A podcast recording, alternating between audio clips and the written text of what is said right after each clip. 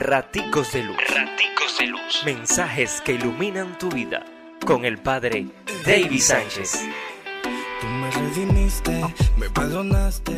Domingo vigésimo octavo del tiempo ordinario. Mateo 22, 1, 14. El reino de los cielos es fiesta, alegría, compartir, gozo. ¿Y quién se lo quiere perder?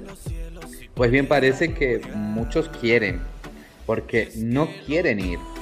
Prefieren seguir pasando la vida en la taguara y no aceptan la invitación a la fiesta de la gratitud y de la gratuidad de Dios. Jesús de Nazaret sigue enviando mensajeros con la invitación al gran banquete.